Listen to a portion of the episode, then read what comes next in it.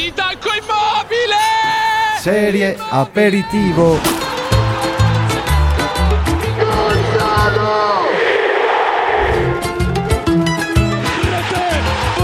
Sotto la doccia, sotto la doccia, sotto la doccia.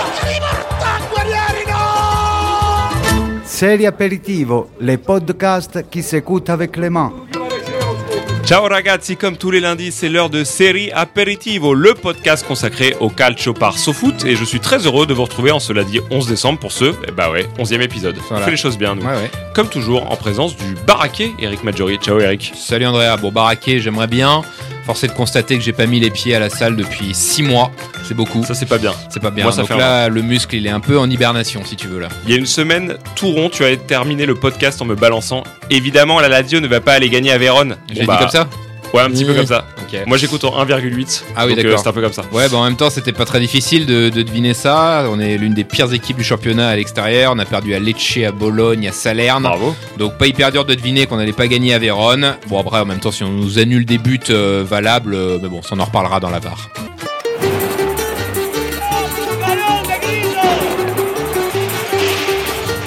Et l'antipasto. Vous le savez, c'est le traditionnel défi de ce début de podcast. Un membre de la rédaction vient balancer le plus vite possible tous les résultats du week-end et donc de cette 15e journée de 15e Serie A. journée Ouais. Bah oui, 15e c'est ou 14e 15e 15e, je crois. 15e hein. déjà. 15e, 15e. Ok, ok. La semaine dernière, c'était notre euh, jeune et talentueux collègue Enzo Leani Ouais. qui avait tenté son coup et qui s'en était pas mal tiré malgré le fait qu'il ait réussi à parler de l'OL quand même et de Ouais, même à Balde. Ça, ça m'avait un peu énervé.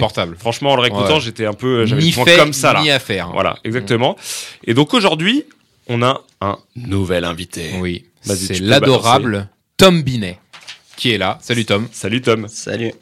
Alors aujourd'hui, tu as 8 matchs à balancer en mode télétexte, comme, euh, comme on le fait d'habitude.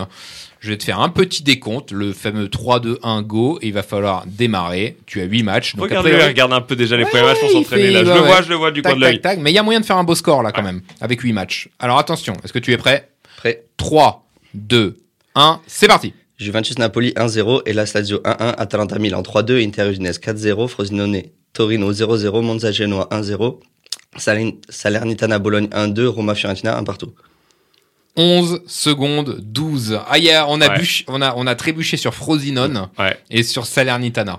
les longs, les, no- les non longs, Ouais, les, les- fameux non longs. Les noms longs. Ah bah ouais. écoute, merci Tom. Merci Tom. pour ta Avec plaisir. participation. Ciao, ciao. Ciao, ciao.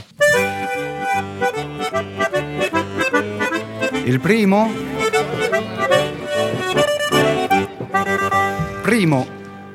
On ne vous avait pas menti la semaine dernière, il y a eu du beau football ce week-end en Serie A et les Cadors étaient sur le pont. Tout en haut, l'Inter a cartonné l'Udinese 4 à 0 avec notamment un nouveau golas de Marcus Thuram, tandis que la Juve a battu Naples 1-0 sur un but de l'inarrêtable défenseur Federico Gatti qui n'arrête pas de scorer. Ils vont pas se lâcher ces deux-là, hein. Ouais, bon alors juste golasso de Thuram, calme-toi quand même. C'est vrai que l'action est belle, mais Thuram c'est un tapine hein, quand même, un tapine à 3 cm du but. Hein, donc bon, calme-toi un petit peu. bon d'accord. D'ailleurs, Andrea, je voulais te raconter, une- avant de commencer ce podcast, une très belle anecdote sur Marcus Thuram. Vas-y, je t'écoute. Ça Je suis t'intéresse tout oui, je suis très intéressé. Alors, on est en 1900, que je te dis pas de bêtises sur l'année, on doit être en 1999 ou en 2000. ok, Ok, on est à Fontainebleau, donc la ville où j'ai grandi, et qui est aussi la ville où a grandi Lilian Thuram. Et il se trouve que, évidemment, à Fontainebleau, euh, tout le monde savait que Lilian Thuram était d'ici, et parfois l'été, il revenait à Fontainebleau, sa maman avait toujours sa maison là-bas. Et donc, il y a un été où le bruit court que Lilian Thuram est à Fontainebleau, donc c'est un Lilian Thuram champion du monde, je crois déjà champion d'Europe, mais je sais plus si c'est 99 ou 2000. Champion du monde, c'est sûr en tout cas. Champion du monde, c'est sûr à 100%. Et donc, moi, j'avais un pote avec qui on joue au foot euh, et qui me dit, il y a Thuram qui est là, on va aller sonner chez lui. Moi, je fais, bah, vas-y, on y va, quoi. Donc, on y va, on sonne chez lui. Bon, alors au début, ça répond pas, on ressonne une fois et interphone. Et là, on entend la voix de Lilian Thuram qui nous dit oui. Et donc, nous, on dit, bah voilà, on est deux petits jeunes, on voudrait euh, faire signer les autographes, quoi. Oh le culot. Euh, le culot. Il nous dit, euh, ok, pas de souci, euh, revenez dans 30 minutes.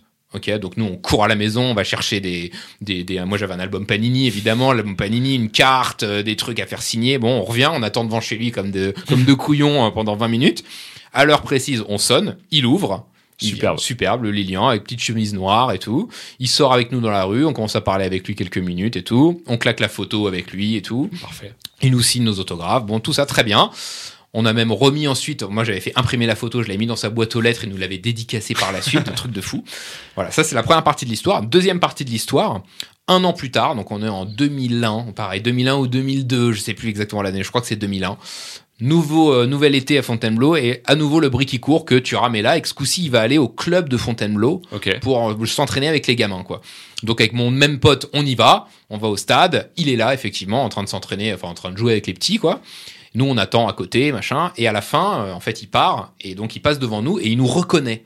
Il nous dit ah bah vous êtes là vous machin, on s'était vu l'an dernier donc oui d'accord on discute. Qu'est-ce que vous Fort, faites déjà. Fort déjà. En vrai. Ouais. Et euh, qu'est-ce que vous faites Nous on dit bah alors rien, on va rentrer. euh, Ah bah venez en voiture, je vous ramène au centre-ville.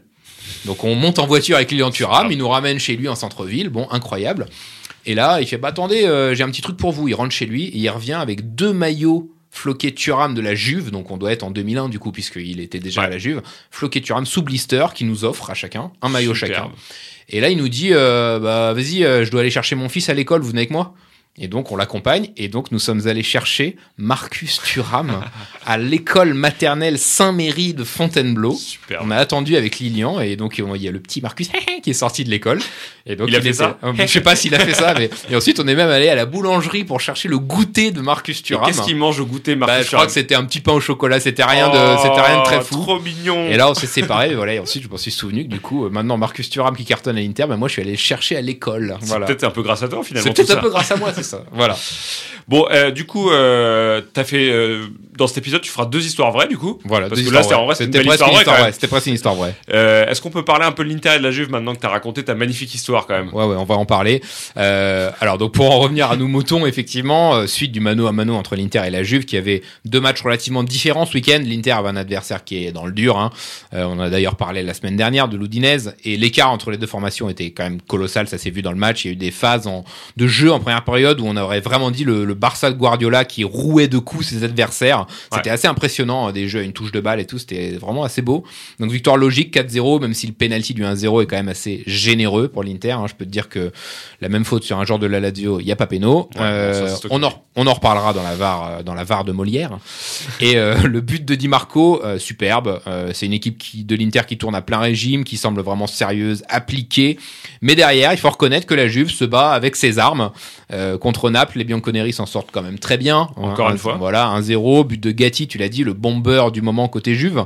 Euh, mais Naples a quand même eu de sacrées occasions. Je pense évidemment à, à l'énorme parade de Chesney sur le tir de Di Lorenzo. Et puis ce face-à-face vendangé par Gvara, qui est tout de même assez révélateur de la saison de Naples l'an dernier. Gvara, tu le sais, soit il va dribbler le gardien, soit il met une frappe enveloppée euh, dans la lucarne. Mais dans les deux cas, ça finit au fond. Là, il te met une vieille mozzarella au-dessus. C'est terrible, terrible. Euh, bon, alors tant mieux pour la Juve, hein, qui a pu aller chercher sa traditionnelle victoire 1-0. Et d'ailleurs, je vais te donner une jolie stat, Andrea. Vas-y. La Juve a gagné 11 matchs cette saison. Est-ce que tu sais combien de victoires par un but d'écart? Bon, allez, comme ça, je vais dire euh, 7. Eh ben, t'es doué, toi, dis donc. tu connais merci. le football. Effectivement, 7 victoires par un but d'écart, dont 5 victoires 1-0. Et surtout, la dernière fois que la Juve a gagné par plus d'un but d'écart, c'était il y a plus de deux mois, le 7 octobre, face au Torino 2-0. Normal. Donc du coup, ouais, ça lui fait une différence de but de plus 14, alors que l'Inter est déjà à plus 30. Mais bon, au final, il y a que deux points d'écart au classement entre les deux. Il suffirait d'un faux pas de l'Inter pour que la Juve passe devant. Et d'ailleurs, attention, la semaine prochaine, c'est Lazio-Inter. Alors la Lazio, c'est pas une foot de guerre en ce moment, on est d'accord. Mais depuis qu'Inzaghi est passé de la Lazio à l'Inter, il est, de- il est venu deux fois à Rome et il a perdu deux fois contre son ancien club, à chaque fois sur le score de 3-1. Donc attention à ce rendez-vous pour les Interistes. Donc là, t'es en train de nous dire que l'Inter va perdre 3-1. Je, je- je dis rien, mais j'en parlerai à la fin du podcast. En tout D'accord. cas. Très Voilà. bien. Rendez-vous à la fin du podcast. Exactement. Euh, derrière nos deux, locomo- nos deux locaux, Ouais. Euh, bah, Milan a chuté sur la pelouse de l'Atalanta au terme d'un match fou. On va y revenir juste après. Ouais. Mais la vraie surprise de ce début de saison qui, se, qui est confirmée semaine après semaine, c'est Bologne qui est allé gagner sur la pelouse de la Salernitana. Alors, Ouais. Alors, c'est quasiment facile pour tout le monde sauf pour toi. Sauf pour moi, ouais. Et donc désormais, désormais cinquième devant Naples. Ça c'est fou par contre. Ouais, ouais, Bologne, on avait parlé euh, en long, en large et en travers en début de saison, et il confirme. Alors, il profite effectivement des méformes de Naples, de la Lazio, parfois de l'Atalanta, parfois de la Roma, parfois de la Fiorentina. Ils profitent de tout ça pour venir euh, glisser le bout de leur truffe dans les, dans les équipes européennes. Le bout de leur truffe. Ouais, le bout de leur truffe. Euh, bon, alors franchement, c'est pas l'équipe la plus sexy à avoir joué. Hein. Ça marque peu de buts, euh, seulement 18 cette saison. Ça concède peu d'occasions, 12 buts encaissés. Mais c'est très très sérieux. En fait, Bologne, c'est un peu à l'image de ce qu'était Thiago Motta. Euh, joueur, c'est pas un joueur paillette. Euh, c'était même parfois un joueur pas très beau à voir jouer, mais c'était un joueur essentiel pour les clubs où il a joué, d'une importance capitale et, d'une efficacité redoutable. Et je trouve qu'il a clairement transmis ça aujourd'hui à son équipe. Alors franchement, quand tu regardes l'effectif de Bologne et que tu le compares à ceux de la Fiorentina, de Naples, de la Lazio, de l'Atalanta, tu te dis que c'est un miracle sportif de, de réussir à amener Bologne aussi haut au classement. Alors franchement, moi je dis chapeau bas, monsieur Thiago Motta. Et chapeau bas aussi, monsieur Giovanni Sartori, qui est le directeur sportif de Bologne Tout à fait. et qui est réputé comme le ou l'un des meilleurs DS d'Italie. Mais Et ça, on qui en se, reviendra à la qui se- se- qui se confirme avec les recrues C'est qui, ça. qui quoi. notamment le DS de l'Atalanta, c'est un peu lui qui a bâti Voilà. l'équipe de Gasperini puis aussi du Chievo Vérone. Donc euh, voilà, juste pour donner deux petits exemples. Ouais, ouais, tout Très grand monsieur. Et puis il y a eu un Roma Fiorentina bouillant avec deux cartons rouges pour la Louve. Ça va pas nous calmer euh, notre ami José cette affaire. Non, deux cartons rouges, un double jaune donc pour Zalewski et un rouge direct pour Lukaku qui nous a fait un attentat sur Kwame. Franchement, allez le voir, c'est le, vraiment le tac d'un mec qui s'est pas taclé. Euh, moi, je me prends ça dans le tibia, je pense que c'est six mois d'ITT. Euh, il a quand même, ouais, il a quand même réussi à arracher un morceau de chaussette. T'imagines quand même la violence du tacle. Mais c'est là que tu te rends compte que les contacts dans le foot euh, Ah ouais. pro sont très forts avec Ah les ouais. crampons en fer notamment qui Ah sont horribles. Là, son tacle, c'est terrible. hein. C'est vraiment terrible. Euh, bon, alors au final, la Roma s'en sort bien hein, parce que malgré l'ouverture du score euh, très tôt euh, de Lukaku, justement, euh, elle a quand même subi pendant pratiquement euh, toute la rencontre. Euh, L'égalisation de la Fio en deuxième période est logique. Et à la fin, la Roma a vraiment tenu au courage. Rui Ouais. Patricio a sorti quelques parades décisives. Alors évidemment, quand tu viens de faire 1-1 à Rome, tu devrais être satisfait, mais les Florentins étaient vraiment frustrés parce qu'à 11 contre 9, ils auraient dû faire mieux euh, en fin de rencontre. En tout cas, ça confirme deux choses cette saison. La Roma ne joue pas très bien, euh, mais elle sait s'unir dans les moments difficiles. Euh, c'est une équipe qui sait serrer les dents quand il Ouais. faut. Et à l'inverse, la Fiorentina manque cruellement de réalisme cette saison, hormis sa victoire à Naples. Mais bon, c'est pas vraiment un exploit vu que tout le monde va gagner à Naples. Euh, elle a perdu contre l'Inter, perdu contre la Juve, perdu contre la Lazio, perdu contre Milan et fait nul à Rome à 11 contre 9. C'est vraiment dommage parce que quand tu regardes le classement, tu te dis qu'au lieu de prendre 4 points sur 18 lors de ces 6 matchs, si elle en avait pris 9 ou 10, bah, elle serait tranquillement en zone Ligue des Champions en train de ce, côtoyer Milan. c'est ce qui manque un peu à Italiano pour passer un cap avec, avec cette Fio. Exactement. Serie aperitivo. On en parlait juste avant. Le gros match du week-end, c'était évidemment Atalanta-Milan. Victoire 3-2 des Nerazzurri à domicile au bout du temps additionnel sur une merveille de talonnade de Luis Muriel. Alors, pour te donner un petit tips de où j'étais à ce moment-là, j'étais dans un restaurant italien à Paris, tenu par des tifosi rossoneri qui Ah. regardaient le match sur leur portable. Ouais. Et c'est à un moment donné où je suis parti aux toilettes, Ah. au petit coin, je suis revenu. Et là, j'ai vu la mine grave. Aïe. Il m'a tu dit- as compris. On a, bu- on a pris le troisième, mais c'est un putain de but. Et effectivement, c'était un putain de but parce que la talonnade de Muriel et le travail de Miranchuk juste avant, c'était juste un délice. Et d'ailleurs, c'était un peu le week-end des, des talonnades, puisque Muriel a marqué du talon, mais je sais pas si t'as vu que Zaccani, Oui. mon gars, euh, en a mis une aussi, une talonnade. D'ailleurs, Donc il a pas célébré. Il a pas célébré, ouais. Deux pour le prix d'une, c'est cadeau. Euh, mais sinon, oui, une nouvelle défaite pour, pour Milan, qui confirme encore les difficultés du club rossonero dans les grands rendez-vous. Franchement, les confrontations directes, c'est catastrophique pour Milan. Si tu comptes les matchs contre l'Inter, la Juve, Naples, la Roma, la Lazio et l'Atalanta, c'est 7 points sur 18. Ouais. C'est quand même très peu. Et puis bah, l'Atalanta, à l'inverse, c'est un peu l'électron libre. hein. Ils vont se faire exploser par le Torino et puis ils vont gagner contre Milan. C'est un peu n'importe quoi leur saison. Bah, justement, pour euh, parler de la DA, si tu veux bien, Eric, parce qu'on ne l'a pas encore fait cette vrai. saison. Ouais, euh, on n'a pas parlé encore euh, en long, en large et en travers de Ouais. l'équipe de Giampiero Gasperini. Euh, on a appelé une vieille connaissance commune qu'on connaît très bien tous les deux, je crois, et qui connaît très très bien Bergame pour y avoir joué en, euh, quatre saisons entre 2014 et 2018. Je parle bien entendu de l'ancien parisien, de l'ancien international sénégalais et latéral gauche, Boukari Dramé.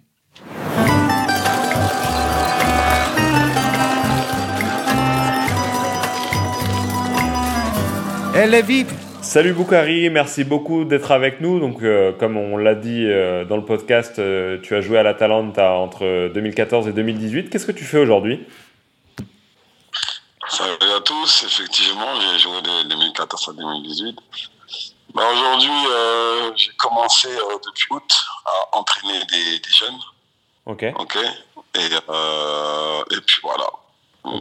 Après, j'ai- quand même pris une licence en équipe en entreprise, parce que je suis, re- je suis revenu sur Paris. Ok.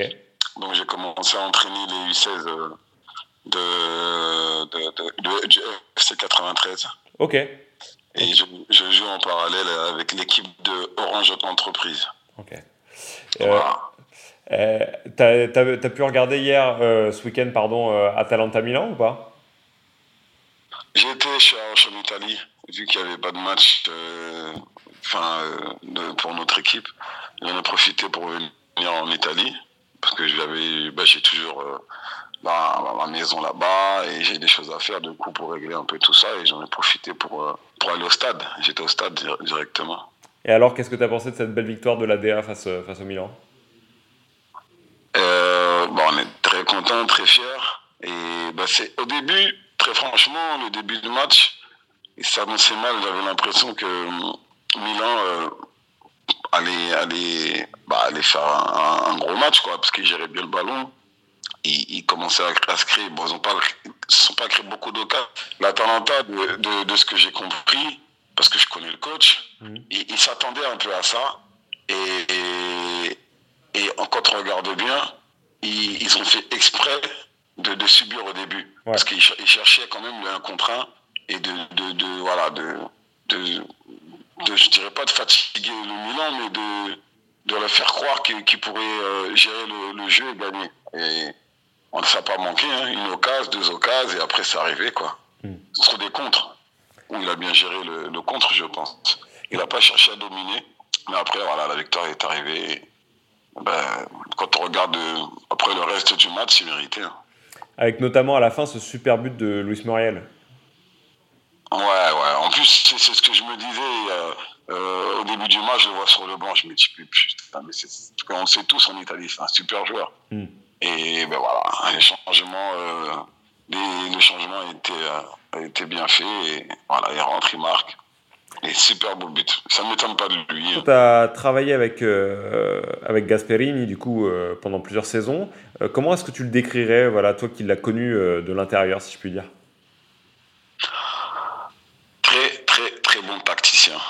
Il est vraiment très fort. Il sait vraiment bien lire les, les équipes adverses, comment, il- comment, comment ça joue et comment les contrer. Comme il a fait contre le Milan d'ailleurs. Et comment les contrer pour, ben, pour gagner. Après, il n'a pas peur de, de risquer pour, euh, pour gagner. C'est ce qu'il disait, il faut prendre des risques des fois. Il faut pas avoir peur. Quand on, a, on est à 1-1 et qu'on pense qu'on peut mettre le deuxième but pour gagner, pourquoi pas? Au lieu de, au lieu de, de, se contenter de, dire bon allez les gars on prend un point on perd pas comme certains pourraient le faire certains coachs lui non on n'a pas peur et il faut c'est ce qui a fait que selon moi euh, que l'Atalanta a eu les résultats quoi, qu'il a eu pendant ces dernières années hein, c'est que ils n'avaient pas peur et risquaient voilà et bon après tout ce qui est euh, en dehors du enfin l'homme euh, c'est autre chose c'est il est très particulier, très, euh, euh, très atypique, je dirais. Voilà, et difficile à cerner. Mais bon, après, on le connaît en tant que coach. hein. C'est- C'est son métier et c'est- c'est là où il performe. Donc euh, voilà, je pense que c'est l'essentiel après. Et il n'est pas obligé d'être une, une personne en dehors du terrain comme on le souhaite. hein. Donc euh, c'est voilà. Je dirais que c'est deux choses distinctes. C'est il est vraiment, c'est vraiment le jour et la nuit, rien à voir. Le terrain est en dehors du terrain. Justement, pour, euh, euh, finir là-dessus, qu'est-ce que toi, du coup, tu as joué là-bas? Est-ce que tu aurais, je sais pas, un souvenir, une anecdote de tes années à l'Atalanta dont tu aimes te rappeler quand tu, quand tu penses à ton passage là-bas? Les supporters, les supporters, franchement, ils m'ont accueilli d'une manière que n'oublierai jamais. Jusqu'à présent, quand ils me voient euh, dans, dans les rues de Bergame, franchement, ils ont une sympathie incroyable. Ils, ils se souviennent toujours, ils ont toujours euh, cet amour, comme si j'étais encore aujourd'hui un joueur de, euh, à part entière de, de cette équipe, très franchement. Euh, c'est comme, comme si j'avais gagné le match, comme si j'ai. j'ai- donc, euh, euh, c'est, j'oublierai jamais, j'oublierai jamais. Après, euh, voilà, si, si, j'ai pris une maison là-bas, que j'ai décidé de enfin de, pas de m'installer encore, mais parce qu'on ne sait pas la vie, mais de, moins euh, prendre une maison pour revenir comme je l'ai fait actuellement, ça, ça, ça veut tout dire.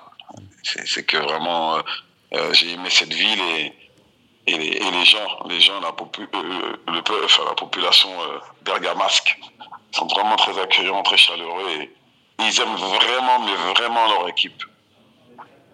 Voilà. Et Ils ben- très reconnaissants envers moi. Eh ben, merci beaucoup, Boukari Dramé, d'avoir pris le temps de répondre à la série Aperitivo. Merci beaucoup. Merci à vous. Bonne journée. À bientôt. Serie aperitivo. Ça fait toujours du bien, Eric, de prendre un peu comme ça des nouvelles de, Ouais. de connaissances de la série Le mec comme que ça. tu vois tous les dimanches. Ouais, voilà. euh, il va te mettre un golasso de temps en temps. Et puis après, c'est vrai que c'est des gars dont tu perds un peu la trace quand ils quittent le club, quand ils partent ailleurs. Donc ouais, ça fait toujours plaisir d'avoir des, des nouvelles. On va s'intéresser un petit peu, Eric, maintenant aux coupes d'Europe. Ah oui, tiens, on, le fait pas souvent. Non, mais, on le euh, fait pas souvent, mais là je me disais, voilà, la dernière journée des coupes de- des compétitions europé- européennes, je vais y arriver, Ouais. arrive euh, cette semaine, mardi, mercredi, jeudi. On a euh, sept, sept clubs italiens, je crois, ouais, en ouais, lice. tout à fait. Euh, et on va commencer tout de suite avec la Ligue des Champions, donc ça va arriver mardi, euh, mercredi. Alors, euh, on commence, comme j'ai dit, compète par compète. On a la Lazio et l'Inter qui sont déjà qualifiés, Ouais. mais qui vont jouer euh, la première place de leur groupe de Ligue des Champions face à deux clubs espagnols, Ouais. Euh, l'Atlético du coup pour la Lazio Ouais. et euh, la Real Sociedad pour l'Inter. Euh, on a Naples qui n'a besoin que d'un nul face à Braga pour valider sa qualif deuxième derrière le Real. Tandis que pour Milan, alors là, tous les, euh, Tous les scénarios, scénarios, scénarios sont possibles. Ils peuvent terminer dernier, Ouais. terminer troisième ou même second si euh, ils battent Newcastle et que le PSG s'incline à Dortmund. Ouais. Alors ce serait vraiment magnifique hein, de faire un 4 sur 4 en Ligue des Champions. Je j'ai pas vérifié, mais je sais pas depuis quand c'est pas arrivé. Quatre clubs qui passent le premier tour. Est-ce que c'est même déjà arrivé? Bah, Parce que ça a dû arriver, mais je, franchement, j'ai pas de souvenir de quand c'est arrivé la dernière fois, donc ça doit quand même remonter. Alors la Lazio et l'Inter, oui, ils ont tout intérêt à finir premier. Pour l'Inter, ça devrait le faire. Pour la Lazio, je vais pas te mentir, je vois pas trop comment ils pourraient aller gagner euh, à Madrid vu leur niveau à l'extérieur. Euh, bon, déjà que l'Atlético a validé notre qualif en, en battant Feyenoord, je les vois mal nous faire ouais, un deuxième cadeau euh, en nous offrant la première place. Moi, sincèrement, je mettrais une équipe B et je garderais les titulaires au frais pour l'Inter. Mais bon, ça, c'est ma vision de- des choses.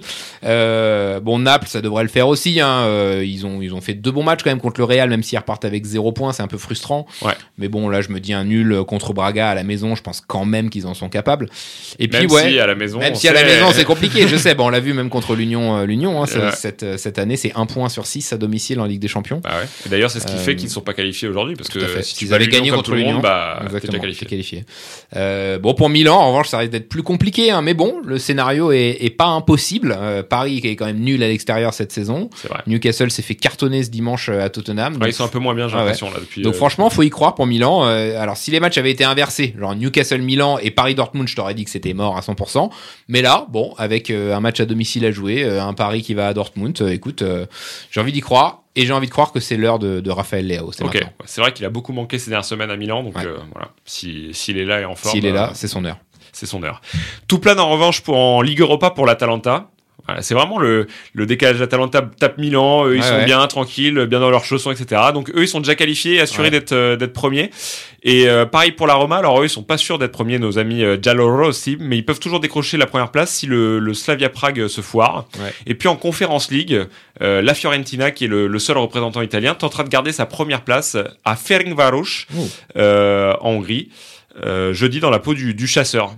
Ouais, c'est un peu le long fleuve tranquille pour les équipes italiennes en, en C3 et C4. J'ai l'impression qu'elles ont quand même pas, pas eu beaucoup de, de, de déconvenues, euh, même si la Roma a perdu, euh, a perdu un match. Bon, c'était quand même la, la qualif était déjà quasi validée. Ouais. Euh, donc elles seront là au printemps. On espère encore des épopées, hein, comme la semaine, euh, la, la saison dernière, pardon, avec l'Inter, la Roma, la Fiorentina. Cette fois, ce serait cool d'aller en gagner au moins une, quand même, de petite finale. Ce serait sympa. Euh, et tiens, d'ailleurs, je crois que, en parlant de Ferencváros, toi, t'avais une petite anecdote à nous Alors, raconter. Figure-toi que j'étais en vacances cet été en Hongrie. Voilà. et Bon, j'ai bien. imposé à ma compagne un match de Ferencváros. Ok. Euh, et c'était un match d'ailleurs de, de tour de qualif de Conference League. Ils avaient joué contre un club maltais et vraiment, ils étaient très très nuls, nos Ah, amis de. Ferencváros. Ouais. Vraiment, tu sens grand club historique Ouais. parce qu'il y a une culture club de dingue. Mais vraiment, sur le terrain, c'était très très faiblard. Donc t'es en train de nous dire pour que la FIO normalement euh, c'est Genre, réglé. J'aimerais, mais on sait que la FIO est capable de tout, donc euh, on va rester prudent. Ok. Attenzione, attenzione, attenzione, Diego, Diego! La VAR,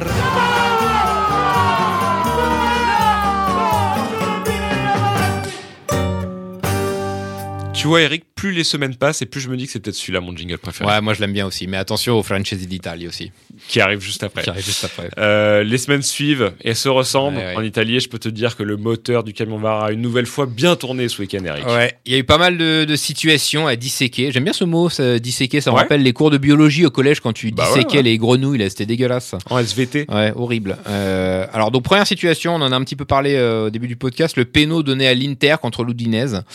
Alors Oui, il y a un contact, on est d'accord. Oui, on peut siffler penalty, c'est pas un scandale du tout. Ok, maintenant deux questions.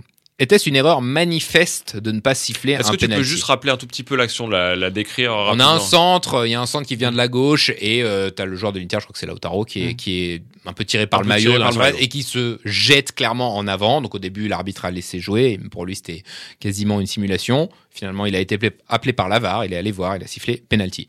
Ok. Euh, bon, c'est c'est des actions. Voilà, moi j'ai j'ai envie de poser deux questions sur ça. Un, est-ce que c'était une erreur manifeste de ne pas siffler? Pour moi, non. Que C'était pas une erreur manifeste. Euh, deux, on peut siffler 14 pénalties par match pour ce genre d'action, oui. Donc pour moi, l'utilisation de la VAR est inappropriée sur ce genre d'action. Euh, moi, je comprends toujours pas quand est-ce qu'on l'utilise, quand est-ce qu'on l'utilise pas. Quand est-ce qu'on appelle, il appelle. Pourquoi là on l'a utilisé euh, Pourquoi là non Alors moi, ce que je comprends par contre, c'est qu'à partir du moment où on appelle l'arbitre, la décision est inversée. Franchement, j'ai quasiment jamais vu un arbitre aller voir Ah, et revenir et dire non non c'est bon, je confirme, il n'y a pas péno. En Ah gros, ouais. quand il va voir, t'as quand même 99 chances sur 100 qui change sa décision. Bah d'ailleurs, t'entends le public. En Oui, fait. oui, Dès qu'il va voir, Ouais, t'as le bon, public qui commence à s'enflammer parce qu'ils savent qu'il y a pénalty. C'est ça, en fait. c'est ça. Euh, et donc la deuxième situation euh, qui m'a un peu plus touché, du coup, c'était le potentiel but de la victoire annulé à la Lazio sur la pelouse du Hellas. Donc pareil, je refais l'action. C'est un corner juste après l'égalisation du Hellas, corner pour la Lazio, tête de Casale, un ancien ex euh, du, du, Hellas, but, donc but validé. Puis VAR et l'arbitre décide d'annuler le but pour une poussette de Casale sur le défenseur de Vérone. Alors je vais faire pareil que l'Inter. Oui, il y a un contact, évidemment. Oui, on peut siffler faute et donc annuler le but. Pas de souci sur ça. Encore une fois, deux questions. Était-ce une erreur manifeste de le valider à la base? Non, pour moi. Et c'est la question posée par Sarri à la fin du match. Si le défenseur avait fait exactement la même poussette sur un joueur de la Lazio, est-ce qu'il y aurait eu penalty? Bah selon moi, je peux, je peux poser la question à plein arbitre, selon moi, non. C'est-à-dire que des poussettes comme ça, il y en a plein dans la surface, elles sont pas sifflées. Donc tu as quand même une, un équilibre de jugement dans ces situations où là tu te dis euh, la poussette suffit pour annuler un but. Dans l'autre cas, est-ce qu'elle aurait suffi pour un penalty? Je pense pas. Donc voilà, filez-moi mes trois points bande de voleurs. Pizza 4 français. Pour la 2, s'il vous plaît.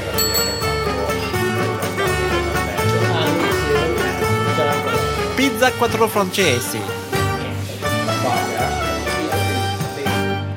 Il y a eu pas mal d'activités, encore une fois, Eric, chez nos Français d'Italie ce week-end.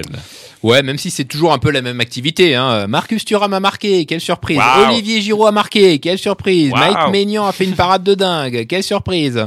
Euh, voilà, donc tout ça c'est un peu habituel. Euh, alors si, on a vu aussi la trogne de, de Maxime Lopez entrer Tiens, en cours de jeu pour Roma Fiorentina. Donc je l'ai juste vu balancer un, un centre en sortie de but. Alors Merci. ça, pas grand-chose. Euh, Benoît Costil était titulaire, euh, bah, Iconé d'ailleurs aussi était titulaire avec la Fio. Costil était titulaire, euh, mais n'a pas pu empêcher la défaite 2-1 de la Salernitana contre Bologne. Puis bon, on parle plus d'Adrien Rabiot, hein, toujours aussi patron de la Juve. Euh, voilà, bah, je crois que c'est à peu près tout pour les Français. Hein. Mais attends, Eric, il y a un autre Français qui a marqué. Un autre Français, comment ça? Bah oui, euh, Vérone, tu sais le mec que t'avais confondu avec Thierry Henry euh, la semaine dernière? Ah, il y a un Français à Vérone. Mais si, euh, Thomas Henry, celui qui a égalisé contre la Lazio, tu sais, son- c'est son deuxième but en deux journées. Bah écoute, j'ai, moi j'ai pas du tout suivi ce match, donc euh, non, non, euh, je, je, mais bon, si tu le dis, je te, je te crois, André. Et hein. Eric, t'as parlé de ce match dans la rubrique précédente, tu débloques complètement. Pardon. Serie aperitivo. Allez, attention, ferme ce calendrier de l'avant dont vous avez déjà ouvert 23 cases alors qu'on est que le 11, en fait. On branche la multiprise du sapin de Noël, on se met un petit Maria Carré en fond, là, comme ça, à la bien, et on écoute l'histoire vraie d'Eric Maggiori. Storie di calcio. Eric, tu vas nous parler aujourd'hui d'un exploit, mais alors un exploit qui dépasse même l'exploit purement sportif. Tout à fait. Alors, c'est pas cet exploit-là, l'exploit dont je vais te parler tout de suite. Hier soir, en série C1, troisième division, c'était Ouais. le derby entre Benevento et Avellino. Victoire 1-0 d'Avellino, donc ça, ça n'a rien d'un exploit. Avellino qui est donc passé devant son adversaire du soir au classement en s'emparant de la quatrième place de troisième division. Ça fait cinq ans qu'Avellino galère en série C après une faillite en 2019 qu'il avait fait chuter de deux divisions, passant de la série B à la série D. Donc c'est une réalité un peu tristoun, hein, surtout lorsque l'on sait que dans les années 80, eh bien, ce club était l'une des valeurs sûres de la Serie A. Mais alors pourquoi tu veux nous parler d'Avellino, petit filou? Mhm. Alors je vais te parler d'Avellino parce que l'équipe a connu un vrai moment de gloire au début des années 80 qui mérite d'être raconté. 1978, après très exactement 66 années d'existence, l'Avellino Calcio est promu pour la première fois en Serie A. Mais l'arrivée dans les- dans l'élite ne va pas se passer de la meilleure des manières. En effet, tu le sais Andrea, la fin des années 70 en Italie, c'est le Totonero, le scandale donc des paris, des matchs truqués. Et Avellino va tremper dedans à cause notamment de l'implication dans le scandale de Stefano Pellegrino qui, se mange une suspension de 6 ans, c'est la sentence la plus lourde de tout le Totonero, et de Franco Cordova qui lui est suspendu un an et demi. Du coup, Avellino, qui avait terminé la saison 79-80 peinard à la 11e place, se retrouve la saison suivante à devoir démarrer avec une pénalité de 5 points. Et à l'époque, la victoire ne valait que 2 points. Donc 5 points de pénalité pour un club comme Avellino, c'est la quasi-assurance d'être relégué à la fin de la saison. Dans l'équipe, il y avait pas mal de joueurs assez jeunes et peu connus, parmi lesquels Stefano Tacconi, qui ira ensuite à la Juve, et Andrea Carnevale, futur défenseur du Napoli et de la Roma. La saison risque donc d'être un long chemin de croix, et pourtant elle débute en fanfare. Dès la première journée, Avellino s'impose 2-1 sur la pelouse de Brescia et revient donc immédiatement à moins 3. La barre du 0 sera passée au terme de la cinquième journée, après le nul 0-0 sur la pelouse du Torino. Mais le vrai tournant de la saison va avoir lieu le 23 novembre 1980. Qu'est-ce qui se passe ce jour-là? Alors c'était un dimanche, une journée ordinaire de Serie A a priori. Avellino s'était imposé 4-2 face à Ascoli. Ça aurait pu être une journée de célébration et d'allégresse puisqu'à ce moment-là, le club est revenu à seulement une longueur du premier non relégable. Mais à 19h34, quelques heures après le match, un terrible tremblement de terre va venir bouleverser le quotidien des joueurs de toute une région et de tout un pays. C'est un séisme de magnitude 6,9 sur l'échelle de Richter qui frappe toute la zone de Campanie centrale et la Basilicate centre septentrionale. Une zone qui fait plus de 17 000 euh, kilomètres carrés. La secousse dure 90 secondes. C'est très, très long. T'as déjà vécu un- un tremblement de J'ai déjà vécu un tremblement de terre en. Italie qui a pas duré longtemps, qui était une, une, une magnitude de 5 et c'était déjà énorme. Ouais, eh Donc- ben, 90 secondes, c'est très très long. C'est extrêmement long. Euh, donc ce séisme va ravager toute la région. Le bilan est tout simplement inimaginable. 2735 morts, 8850 blessés et 280 000 personnes sans abri. C'est monstrueux. Il s'agit là du tremblement de terre le plus meurtrier en Italie depuis celui de 1915 dans les Abruzzes. Et les récits de l'époque, ils font évidemment froid dans le dos, même 40 ans après. Parmi ces témoignages, il y a celui de Salvatore Di Somma, qui était le capitaine de l'équipe d'Avellino. Il se trouvait sur place lorsque la tragédie a eu lieu et il racontait ceci. C'était une situation dramatique. Il y avait des morts qui gisaient sur le sol, des gens qui tentaient de sortir des personnes de leur famille des décombres. Et il y avait une chose que je n'oublierai jamais. Une vieille dame sur la Piazza Libertà était en train de pleurer celle qu'elle venait de perdre. Je me suis approché, elle m'a reconnu et elle m'a dit Salvatore, c'est terrible ce qu'il vient de se passer, mais quelle belle victoire nous avons obtenue contre Ascoli. À ce moment-là, j'ai compris que l'équipe allait représenter quelque chose de très fort lors des mois suivants. Et du coup, comment vont se passer les mois qui suivent? Eh ben, dans une ville et une région dévastées par le séisme, l'équipe de foot d'Avellino va devenir un peu le rayon de soleil, celle à qui se raccrocher pour garder le sourire. Et à tel point que les joueurs vont même se sentir porteurs d'une mission, ce qui va véritablement les transcender. Entre le 28 décembre et le 1er février, les Lupi réussissent des performances incroyables, avec des matchs nuls obtenus à domicile contre la Juventus et sur les pelouses de l'Inter et de la Roma. Le maintien, qui semblait être un mirage au début de saison, devient de moins en moins inimaginable après le succès 3-0 face au Torino lors de la 18e journée. Et le 24 mai, on joue la dernière journée et la situation est dingue. Perugia et la Pistoiese sont déjà relégués. Il reste une place dans le wagon qui mène à la série B, une place que peuvent encore mathématiquement occuper six équipes. Or, la tâche des joueurs d'Avellino est quasiment impossible puisque eux, ils reçoivent la Roma, qui est deuxième du classement à un point du leader, la Juve, et qui joue donc le Scudetto lors de la dernière journée. Et ça commence mal, puisque dès la cinquième euh, minute, Falcao ouvre le score pour la Roma. Mais Avellino ne lâche rien et à la 29e minute, Massimo Venturini égalise 1-1. Évidemment, la suite du match, c'est une attaque-défense, mais ce jour-là, Avellino avait comme un supplément d'âme. Le club va le faire, il va réussir à tenir le nul 1-1 et à décrocher ce petit point synonyme de maintien, provoquant des scènes de liesse dans une ville encore ravagée par le séisme. Ce jour-là, nous avons gagné le Scudetto, avait assuré Di Somma. C'était il y a 42 ans, mais à Avellino, personne n'a oublié cette équipe de gamins héroïques qui avait su redonner le sourire à toute une région après une terrible tragédie.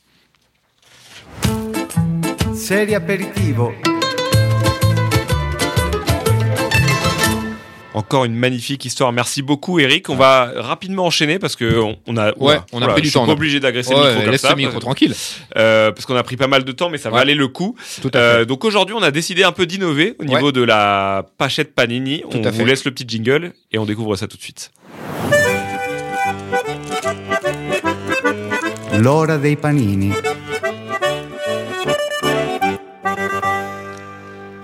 Et ouais, on innove nous et aujourd'hui, on va ouvrir une pochette de 99-2000, mais pas n'importe laquelle, Eric. Ouais, c'est pas une pochette euh, Calciatori, donc c'est pas une pochette de l'album euh, Serie A, c'est une pochette de l'album Ligue des Champions. On faisait des albums Ligue des Champions à l'époque, et donc là c'est la 99-2000 Champions League. Allez, on, On y ça. va. Toujours ce bruit très agréable. Donc là il peut y avoir des équipes improbables. hein. C'est ça. Donc c'est même pas que de la série. hein, non ça non pas du être, tout. euh, C'est là on s'est fait un petit kiff. C'est ça. Alors, on commence avec un joueur du Feyenoord qui s'appelle Radoslav Samardzic, Ah Samardzic, me- il y a un mec qui s'appelle Samardzic Bah, à l'Udinese. hein, l'Udinese. qui a failli aller à l'Inter. Est-ce qu'il y a un lien de parenté? Ça pourrait être le papa. hein. Ça peut être le papa. C'était il y a 23 ans, hein, donc ça peut être le papa. hein. On va regarder On ça va tout de suite après. mais ça serait fou quand même. Incroyable. Alors j'ai un sosie, Oui, un sosie grec d'Adrien Rabiot d'accord. qui joue à l'Olympiakos, Ok. qui s'appelle Zlatko Zaovic. Ok, oui, Zaovic, il était connu. Bah oui. Ouais, C'est- vrai qu'il y a un petit truc d'Adrien Rabiot. Il était très connu, slovène, Ah ouais. qui a, qui a d'ailleurs euh, emmené la Slovénie euh, à l'Euro 2000 Ouais. pour son premier Il Euro. était à l'Olympiakos ce Ouais. moment-là. Et pour l'anecdote, à la Coupe du Monde 2002, il s'est embrouillé très fort avec son coach, qui l'a renvoyé chez lui, qui lui a dit que c'était un connard de joueur et d'entraîneur. Voilà. Et ben voilà. Pan. Pan. Euh, on a une photo du Feyenoord. Bah voilà. Voilà. Donc c'est l'album Feyenoord. C'est l'album Feyenoord. l'album Feyenoord. Mais quand même. Mais ils on sont a- quand même, ils sont quand même éliminés de la Ligue des Champions cette année. Chat. Euh, et on a quand même un représentant de notre belle Serie A, Ah. et pas n'importe lequel. Ah. Parce qu'on a le très très beau Ouais. Paolo Maldini. Ouh. C'est là que t'es ok. content de l'avoir. ouais. 99-2000, ouais, donc euh, Milan champion euh, d'Italie, hein, puisqu'ils sont champions en 99. Ils se font en Ligue des Champions 99-2000. Je, je pas trop de souvenirs de cette campagne de Ligue des Champions du Milan. Je pense qu'ils se font sortir assez vite a priori. Mais euh, mais ouais, Maldini, qu'est-ce qu'il est beau. Qu'est-ce qu'il est beau celui-là. On a, eu, on a eu la chance de l'interviewer. hein, Ouais avec, euh, avec Lucas Duvernay Coppola. Et ouais, classe en dehors et Ouais. sur le terrain. Et on finit avec un joueur du Feyenoord, évidemment. Non, sinon c'était Mais c'est fou, un paquet avec deux Avec mecs du Patrick Feyenoord. Pauveux. Patrick Pauveux, je connais pas. Voilà, moi non plus. Ah oui, donc c'est vraiment le paquet C'était le Feyenoord, paquet c'est fou Feyenoord. ça. Merci Eric pour ce paquet Ah Feyenoord. bah écoute, de rien. Serie aperitivo. Avant de se quitter, on se, on se quitte avec les rendez-vous. Avant de la- se quitter, avant on de se quitte, on se quitte avant les rendez-vous de la semaine prochaine. Et il y aura donc un Lazio Inter que tu nous as bien vendu, Eric, mais aussi un très alléchant Bologne-Roma. Mais avant que tu nous donnes tes pronos, je te propose qu'on réécoute ceux de la semaine dernière. Naples va aller faire nul à Turin. Ok. La petite surprise. Euh, L'Atalanta va battre Milan et la Fiorentina va aller gagner à Rome. Tiens, Donc on tiens. peut réécouter tout ça la semaine prochaine, vous verrez. Ce sera du 3 sur 3. Et puis évidemment, la Lazio ne va pas gagner chez le Hellas Vérone. Bon, franchement, mes pronos, ils sont quand même pas mal, non? Le nul de la Juve à Turin, euh, de, du Naples à Turin, vu la physionomie du match, c'est quand même passé très très près. Euh, la victoire de l'Atalanta, boum, dans le mille. Et la victoire de la Fiorentina à Rome, pareil, si on avait joué 10 minutes de plus, à mon avis, ça passait. Puis la Lazio, bah, comme d'hab, hein, j'avais tout vu à l'avance. Ça va les chevilles? On te Bon, dérange pas trop? Écoute, ça va. Ouais, franchement, ça va. Ça va. Bon, et maintenant que t'as bien frimé, euh, c'est comment la semaine prochaine? Qu'est-ce que tu nous annonces? Alors la semaine prochaine, c'est très simple. La Lazio, je le dis comme ça, ici devant tout le monde, la Lazio va battre l'Inter. Oui, oui, oui, mon petit monsieur. Bologne va battre la Roma, qui sera sans Lukaku, du coup suspendu. La Juve va faire match nul au Genoa, attention. Et je tente la grosse cote. Monza va aller chercher le nul à San Siro contre Milan dans le Berlusconico. Galliani qui braque son ancienne maison. Je pense. Ok, c'est noté Eric, on réécoutera euh, tout ça la semaine prochaine. Voilà, c'est tout pour nous. Merci beaucoup de nous être toujours aussi fidèles. On se retrouve lundi prochain pour un nouvel épisode de Série Aperitivo. Ciao ciao. ciao. ciao.